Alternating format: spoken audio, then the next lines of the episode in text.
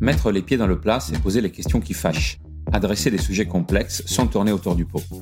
Et s'agissant de management, c'est aussi une pratique qui peut vous sortir des pires situations. Les pieds dans le plat, c'est le podcast qui interroge sans détour un manager sur ses moments marquants. Ce qu'il a réussi, là où il galère un peu plus, ses coups durs, mais aussi ce qu'il aime dans son métier. Je suis Claudio Randi, directeur produit de Numa, qui forme les leaders d'aujourd'hui et de demain, compétences qui font la différence au quotidien. Chaque semaine, mon invité nous partage les temps forts de son parcours et ses apprentissages. Aujourd'hui, j'ai reçu Mehdi Ziri, directeur général de Ubic. Ensemble, on rentre dans les détails d'une culture d'entreprise centrée sur la transparence et l'importance du collectif et on discute des pratiques qui la font vivre au quotidien.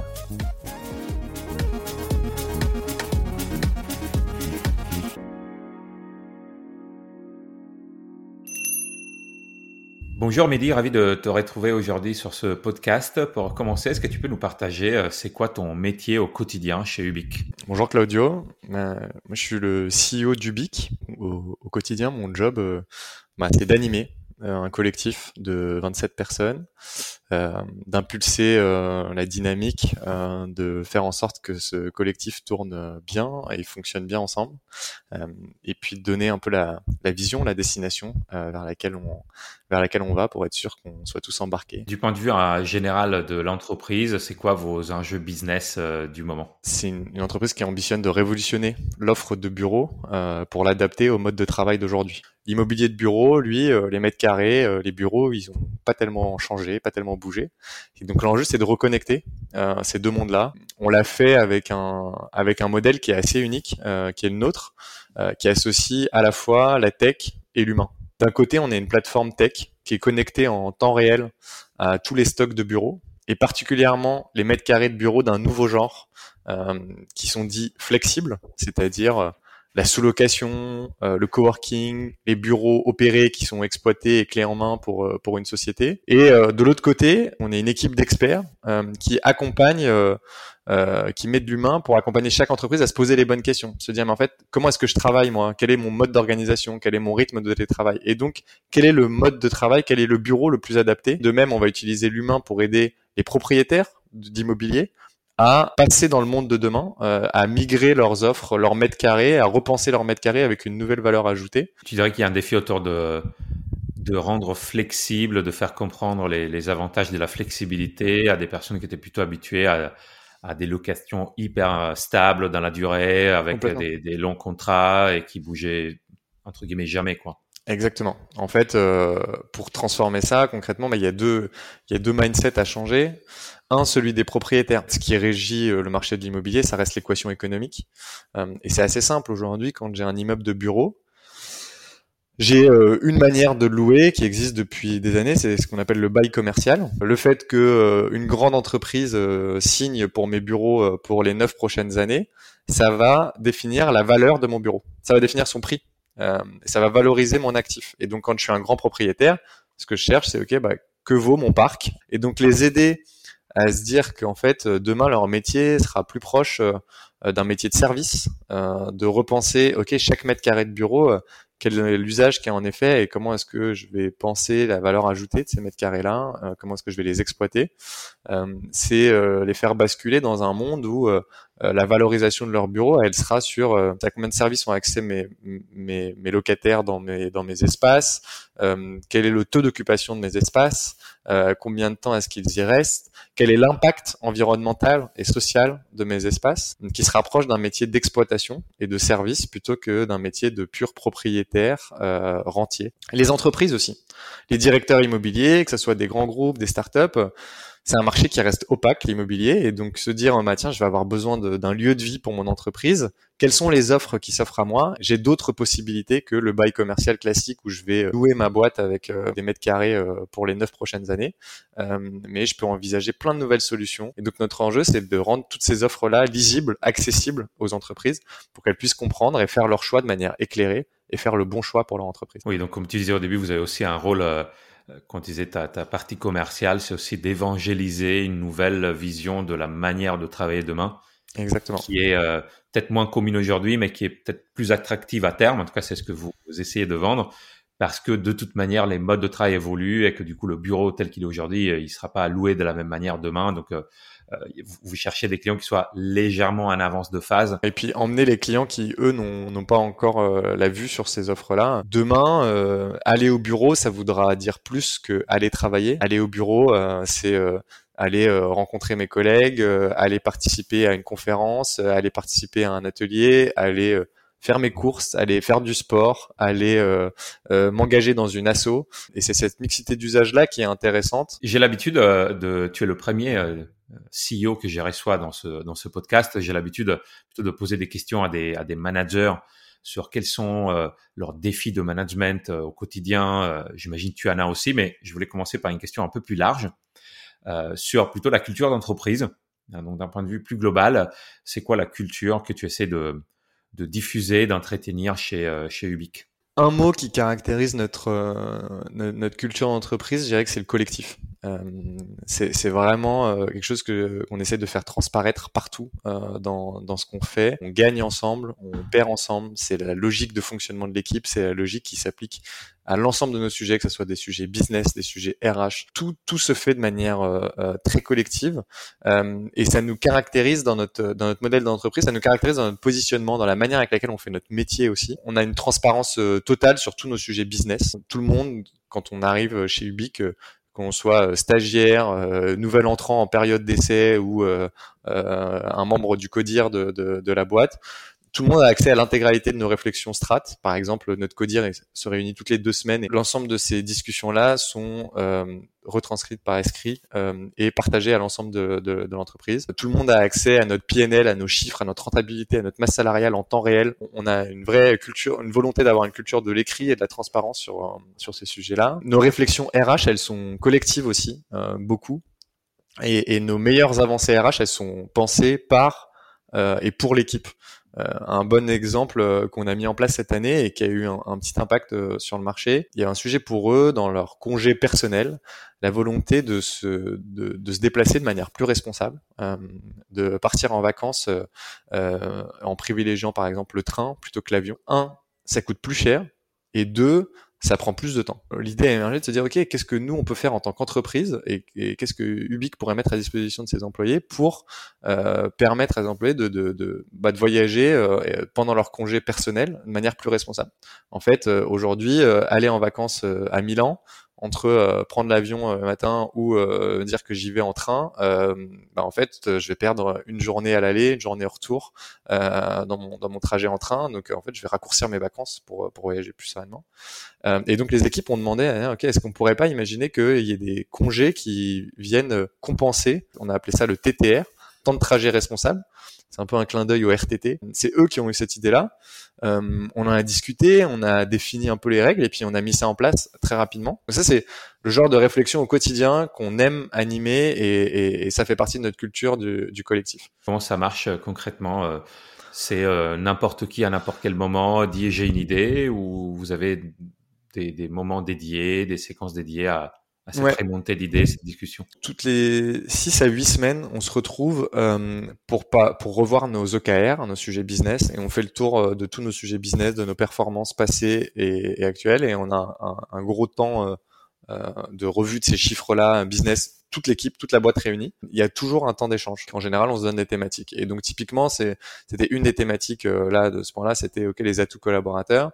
Puis des fois, ça va être complètement autre chose. Et j'imagine ensuite tout n'est pas non plus euh, adopté. Euh, enfin, il n'y a pas une, 100% des idées qui sont qui sont adoptées. Donc comment se passe la la prise de décision, euh, tu vois, le moment où tu passes de 10 sujets qui ont été remontés aux 3, 4 qui vont être implémentés? En fait, tout le monde a un peu tous les enjeux de la boîte en, permanence. De se dire, en fait, on est, on est une boîte de telle taille, avec tel niveau de chiffre d'affaires, tel niveau de rentabilité. Qu'est-ce qu'on peut se permettre selon vous euh, euh, Qu'est-ce qu'on a envie de se donner? Typiquement sur le sujet du TTR, on a fait l'équation de se dire qu'est-ce que ça coûte? Du coup, est-ce que c'est un jour? Est-ce que c'est deux jours? Est-ce que c'est trois jours? Est-ce que c'est quatre jours de congé? Euh, Quelles sont les règles qui font que ça marche? Et ça, c'est hyper intéressant en toute transparence de, de, parler de ça avec les équipes. Juste pour mettre en perspective, pour euh, ceux qui nous écoutent, on parle d'une équipe au global de combien de personnes et avec quel pôle? 27 personnes dans l'équipe, quatre grandes équipes en gros. la plus grosse équipe, c'est l'équipe sales d'experts qui va accompagner et les entreprises et les propriétaires à comprendre et à bifurquer.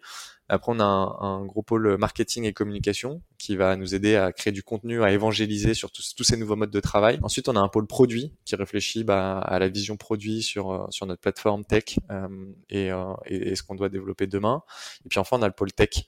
Un dernier exemple du collectif qui est assez marquant parce que c'est assez radicalement transformant sur notre marché, c'est celui de notre variable il est 100% collectif parce qu'au quotidien c'est ensemble qui cherche à avancer. Et donc je trouve ça, je trouve ça assez intéressant parce que à tous les niveaux dans la boîte, on a, on a des moments où on est, on est au top, des moments où on est moins bien, des moments où on est dans le dur. Ça crée un, une vraie force collective. Ils sont beaucoup plus fiers de revenir au bureau en disant, les gars, j'ai signé un super truc, euh, j'ai fait avancer l'équipe. Euh, et ça, c'est une fierté beaucoup plus importante que, que, que d'aller chercher sa prime. J'ai insisté euh, au début sur le fait que vous êtes dans un marché de l'immobilier, mais quand même, vous essayez de changer les règles de ce, de ce marché avec une offre plus flexible et orientée service et pas pierre et briques. Et, euh, et souvent quand on parle de culture, on évoque des valeurs, mais ça reste assez abstrait. Donc euh, tu pourrais dire oui, euh, on se distingue de l'immobilier classique, mais il faut des choses qui l'incarnent aussi au quotidien. Et pour le coup, je trouve que le variable collectif, ça fait partie des choses les plus éloignées du mode de fonctionnement de l'immobilier classique quand tu es agent immobilier, bah, c'est très individualiste comme travail. Tu touches une com sur ce que tu as vendu. Euh, tu appartiens à une agence parce que bon, c'est il faut bien appartenir à une agence, mais c'est un métier très individuel du point de vue des sales et, et renverser ça, c'est un message très fort. Après, j'imagine. Exactement. Et euh, d'ailleurs, c'était, c'est un, c'est un sujet. Euh, du coup, ça pose des, des problématiques aussi. Euh, typiquement, bah, des fois, on se dit, mais on aimerait bien recruter euh, des agents immobiliers euh, qui ont l'expérience de ça, des profils qui vont venir avec une vision un peu complémentaire et, et, et remettre l'équipe. Et c'est assez dur, parce qu'ils comprennent pas. C'est une approche individuelle et ça a toujours très bien marché. C'est pour ça que je suis excellent et je suis très bon. Et du coup, ça pose des vraies questions de se dire, ok, bah, en fait, nous, notre modèle, il n'est pas comme ça. C'était justement ma, ma question. Est-ce qu'il y a des cas où euh, ça, ça pose des limites? Il y a des moments où tu, tu dois te dire, il nous faudrait un requin là pour, euh, pour, signer, ce, pour signer ce contrat, mais il va pas forcément venir euh, dans un, dans un modèle 100% collectif. Après, je caricature un peu, hein, mais euh, j'imagine il y a des moments où ce modèle a posé problème à des gens qui étaient déjà là ou à des gens que tu voulais recruter qui, les, qui le partageaient pas forcément qui le partageait d'un point de vue théorique peut-être, parce que bon, sur papier, on est tous pour la transparence et le collectif, euh, euh, mais ensuite, quand dans la pratique, euh, ça tend parfois avec certains types de profils. Et ben quand ça pose problème, c'est justement des bons sujets à mettre sur la table de manière collective et à discuter tous ensemble. Qui est à l'aise avec ça, qui n'est pas à l'aise, pourquoi? Mais pour l'instant, les bienfaits de ce modèle et de, ses, et de son fonctionnement, euh, font qu'aujourd'hui c'est un modèle qu'on va continuer à appliquer. Et au contraire, tu as eu des cas où vous étiez euh, vous êtes euh, revenu en arrière sur des décisions, soit vous disant voilà on était parti trop loin, finalement c'est c'est compliqué, ça marche pas, ou finalement ça n'a pas donné les effets qu'on espérait et on revient un peu en arrière par rapport à cette vision de pousser très loin ce sujet du collectif, de la transparence À date, non. Plus on va dans le collectif, euh, plus on cherche à, à, l'améliorer, à l'affiner. Par contre, euh, les approches qu'on prend, elles sont, elles, on est en itération permanente et on itère. Typiquement, euh, sur le sujet du TTR, je reviens. Et pour moi, c'était assez évident. Je me suis dit, ok, bah, c'est assez clair. En gros, dès qu'on fait un trajet qui a du sens et qui et qui permet d'éviter des trajets en avion qui me semblent inutiles, c'est éligible au TTR. Euh, mais finalement, ce, cette question du sens là, bah, c'était pas clair pour tout le monde. Euh, n'est éligible au TTR que des trajets qui sont significativement, euh, qui réduisent significativement notre notre empreinte carbone. Et donc, on, on, a fini par devoir se mettre d'accord sur c'est quoi ce bon sens commun de réduction. Et donc, on a réajusté et redéfini les règles, on a discuté. Finalement, on est arrivé à la conclusion, ok, en fait, le TTR c'est deux jours par an, c'est un trajet en train de 6 heures minimum, euh, et comme ça c'est clair. Ce que j'aime bien, c'est que plutôt que verrouiller tout dès le début et, avoir quelque chose qui marche dans tous les cas. tu commences avec une règle plutôt ouverte et tu la, tu l'affines si besoin dans le, dans le temps. On se parle à fin juillet et j'ai regardé sur ton LinkedIn que ça fait pas longtemps que tu as fêté tes deux ans chez Ubique et donc les deux ans de Ubique, parce qu'en fait avant c'était euh, bureau à partager et c'est une entreprise et une équipe que tu as repris euh, donc euh, à peu près il y a, il y a deux ans. Donc je veux bien revenir sur cette période, comment ça s'est passé pour toi, cette séquence où bah, finalement tu es arrivé en tant qu'extérieur dans une entreprise qui existait déjà euh, et avec laquelle tu es en train de décrire cette nouvelle phase de, son histoire. Arriver en tant que CEO, en tant que DG d'une boîte, euh, c'est pas euh, euh, c'est pas évident. C'est une posture assez assez particulière de diriger une boîte qu'on n'a pas fondée, de la récupérer et de réussir à aligner les équipes. J'avais une vision assez claire du marché, de là où il fallait aller. Ok, ça c'est ça c'est les idées. Mais de là à, à, bouger un collectif euh, et à bouger un existant, un legacy euh, dans cette direction-là, je suis arrivé, je pense, avec euh, avec beaucoup d'humilité au départ. Euh, c'était ma posture euh, principale.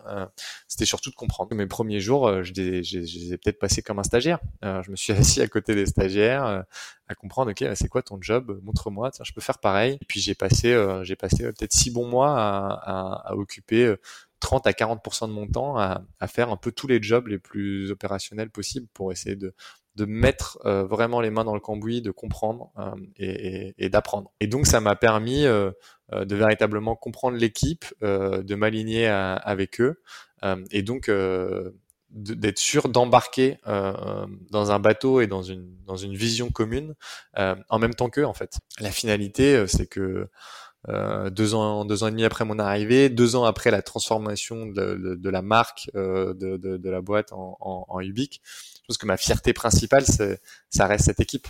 Euh, c'est ce collectif qu'on a réussi à créer, à fédérer, ce modèle de fonctionnement, cette culture qui est assez unique en son genre. Et d'un point de vue plus perso, tu venais plutôt de l'univers du, du conseil. Euh, et c'est la première, si je me trompe pas, première entreprise dont tu prends le, le la direction générale. Euh, c'est quoi un peu tes, apprentissages après deux ans de ce, de ce changement euh, Qu'est-ce que tu as dû apprendre comme type de posture différente euh, en faisant un changement de, de métier aussi radical? Le vrai sujet, c'est de, de savoir cranter et, et, et, de savoir faire avancer. de savoir faire avancer le, le, business et ça c'est ça d'un point de vue opérationnel c'est un apprentissage du quotidien et, et c'est de savoir euh, faire petit, euh, mais faire tous les jours. Euh, faire avancer au quotidien, garder le cap et faire cet exercice d'aller-retour permanent entre où est-ce que je veux aller, et, et, ramer aujourd'hui et être sûr que le bateau a avancé de la bonne manière, de la bonne manière aujourd'hui, tout en gardant le cap.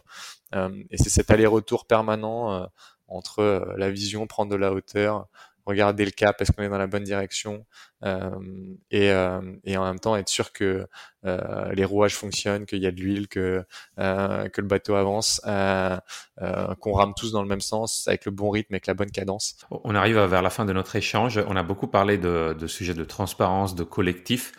Si tu devais penser à, à d'autres valeurs, d'autres principes, d'autres même pratiques mm. que tu que tu veux avoir dans ton équipe de management Quand tu penses au manager des équipes, euh, quels sont les autres principes que, que tu voudrais voir implémentés? C'est quoi un peu le style, le modèle de management qui doit pour toi définir le management chez, chez Ubique au-delà de cet aspect collectif hmm. et transparence? C'est la responsabilité. Je suis d'autant plus fier de cette équipe. Euh, enfin, je suis content et j'ai l'impression que cette équipe avance bien euh, quand je ne prends pas les décisions. Euh, moins je prends de décisions et plus je suis plus je suis heureux même si mon job c'est de c'est de prendre les décisions et de côté. Euh, mais j'apprécie d'autant plus quand elles sont pensées et prises par l'équipe. Euh, et donc euh, euh, et donc c'est peut-être un de mes apprentissages principaux c'est de remettre la décision au, au, au, cœur de la table au milieu de la table euh, et de laisser les équipes la prendre quitte à, à trancher après et à réarbitrer mais en général, c'est être sûr qu'elle est bien pensée et surtout que les, équipes sont alignées avec cette décision derrière. Si c'est moi qui prends toutes les décisions, on arrive très vite à un goulot d'étranglement où les décisions sont pas prises, où on n'avance pas avec le bon rythme, où on tranche pas assez vite et, et, donc finalement on perd le cap, on perd la vision, on perd l'embarquement des équipes. Super, merci, merci beaucoup Mehdi, merci beaucoup pour, pour cet échange. Euh, encore une fois, euh, félicitations pour tes deux premières années euh, ubiques et beaucoup de chance pour la suite. Est-ce que tu avais d'autres sujets que tu voulais, tu voulais aborder de ton côté? Merci beaucoup, Claudio, pour, pour, cette, pour cet échange d'interview. C'était hyper, hyper intéressant. J'ai pas vu le temps passer. Mes apprentissages principaux, c'est de savoir fêter les victoires. Euh, et, euh, et, et c'est aussi euh, c'est aussi ça le rôle de management. Oui, pas que les énormes victoires, c'est les des victoires du, du quotidien, hein, j'imagine. Non, c'est les aider à se rendre compte et c'est assez marrant. Parfois, ils ne se rendent pas compte. Euh, on, on, a la chance de quasiment doubler, voire plus que doubler notre chiffre d'affaires à chaque période. on a une croissance qui est qui est super, et, parfois les équipes s'en rendent pas compte euh, ou euh, euh, voient ça tellement comme la normalité qu'elles ne qu'elles prennent pas assez de, de, de hauteur là-dessus. Et donc parfois, faut taper du poing sur la table en disant, ok, là maintenant on fait euh, et on se rend compte un peu de ce qu'on a fait et du chemin parcouru. Regardez un peu derrière vous, regardez tout ce qu'on a fait. Euh, et, et c'est assez drôle de voir de voir leur réaction dans ces dans, dans ces moments-là et, et, et, de de savoir aussi bah, parfois regarder derrière soi pour voir tout ce qu'on a fait euh, et comment est-ce qu'on a avancé, comment est-ce qu'on a grandi ensemble. Euh, c'est ce qui permet aussi de, euh, de reprendre de la hauteur et de revoir un peu où est-ce qu'on va demain. Merci beaucoup. Bah écoute, tu nous partages des chiffres qui, qui, qui, sont excellents, donc je te souhaite ça continue. Euh, que les équipes se rendent compte, mais surtout que ça continue avec, avec ce rythme pour le futur. Et merci beaucoup pour avoir passé du temps avec nous. Merci Mehdi. Merci, merci à toi pour ton accueil.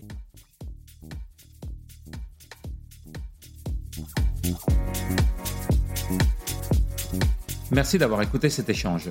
Rendez-vous la semaine prochaine pour un nouvel épisode des Pieds dans le plat. D'ici là, si vous avez aimé ce moment, laissez-nous des étoiles.